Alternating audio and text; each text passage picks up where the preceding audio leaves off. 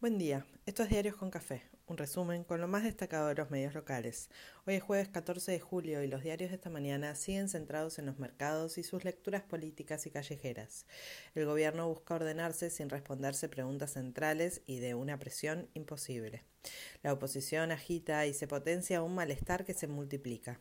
La pelea es política y por las políticas. Ayer, hoy y siempre, como la puja distributiva que no se salda en los palacios, en los mercados y en la calle, por no hablar del mundo general. Estados Unidos con una inflación por las nubes, el dólar y el euro se empardan. River volvió a festejar y las leonas no se enorgullecen. Los mercados dejaron un montón de señales que cada quien analiza como considera. El dólar blue volvió a subir, pero el MEP y el contado con liquidación se mantuvieron contenidos. Al cerrar el día se anunció que a partir de hoy los dólares que se gasten en el exterior tendrán un anticipo de ganancias y bienes personales del 45% en lugar del 35% actual. Así, los consumos en el exterior, el llamado dólar tarjeta, sube 10%. La renovación de la deuda en pesos pasó con holgura la prueba en el mercado y Batakis ganó margen. El riesgo país paró su estampida. Hoy a las 16 horas el INDEC informará la inflación de junio y todos la prevén arriba de 5. Cuentan que entre Batakis y Scioli quieren que los intendentes se involucren en el control de precios. Las empresas piden dólares y aprietan con abastecimiento. Renunció el titular de la Comisión Nacional de Valores y queda su segundo, afín al sector de la vicepresidenta, y se anuncian más controles en las operaciones con dólares financieros.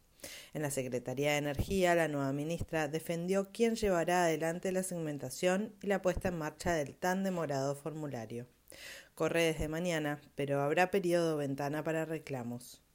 Pelle estuvo en C5N y confió en septiembre vamos a volver a acumular reservas.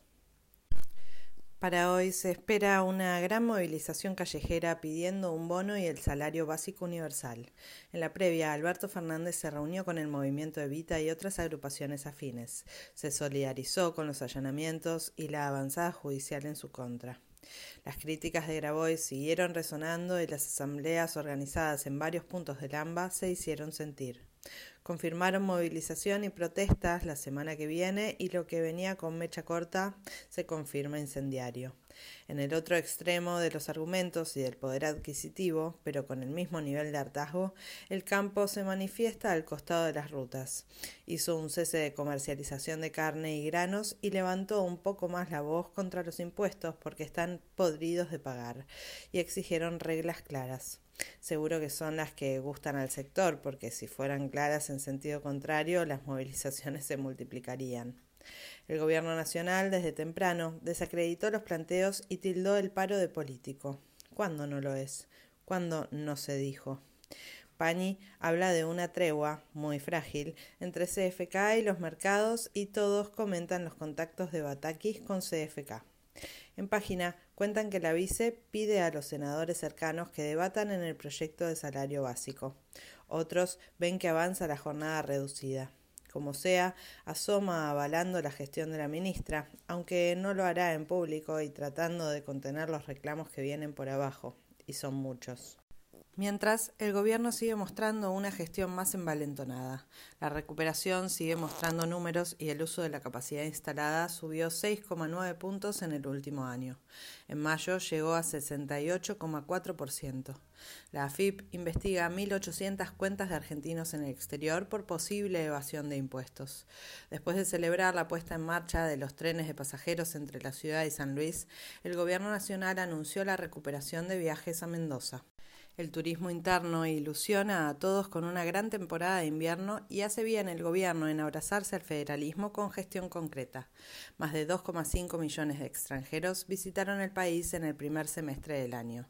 Neuquén celebra récord de exportaciones petroleras. En la oposición siguen las campañas, las más confesadas y las más sutiles. La reta fuerza definiciones al interior de Juntos y gestiona candidaturas cruzadas entre el PRO y la UCR. Schiaretti seduce a Monzó y Manes para hacer otra opción en el mismo espacio. En Manada salieron las críticas por la suba del dólar para viajar y cada quien le habla a su público y sus propios intereses. Y así fue que Lilita nos mandó a rezar de nuevo. En la ciudad, el Tribunal Superior de Justicia avaló el reconocimiento facial en las calles que estaba frenado por una medida dictada por el juez Gallardo. Desde el oficialismo porteño criticaron el proyecto de Ofelia Fernández para crear un registro de policías que cometan abusos en su tarea. Por el avance del fuego en Paraná, Santa Fe pedirá que intervenga la justicia federal. Una jueza reconoció el poliamor registral filiatorio y los modelos de familia se multiplican. En la pantalla de C5N hace dos días viene dándose una guerra entre Rial y Vila que suma actores protagónicos y de reparto. Waldo Wolf quiso defenderse, pero no pudo escapar de su grieta y ligorreto. Ricky Martin fue denunciado por incesto por un sobrino y no se puede creer. En el mundo siguen las especulaciones y las movidas para contener una inflación generalizada. Solo se salva Bolivia. En Estados Unidos la inflación interanual se aceleró a 9,1% y es la más alta desde 1981. El euro cayó abajo del dólar. Trump y Musk se retaron a duelo en redes por la pelea republicana en 2024. Biden visita Israel y todos especulan con gestiones para abastecerse de más petróleo. Y lo de frenar la guerra no corre, ¿no? Mientras siguen los ataques, Rusia y Ucrania avanzaron en las negociaciones para exportar cereales. En la carrera por la sucesión de Boris Johnson quedan seis aspirantes. En Sri Lanka hay nuevo presidente, pero no puede entrar al palacio. Los muchachos están cómodos y ni ganas de irse. River volvió al triunfo y avanza en la Copa Argentina. Estudiantes se despidió de ese torneo tras caer con Belgrano. Boca presentó a Pallero como refuerzo y Benedetto se confesó culpable. Las Leonas derrotaron a Inglaterra y se metieron en la semi del Mundial de Hockey. Así comienza este jueves fresco y nublado, pero va sumando el fin de semana.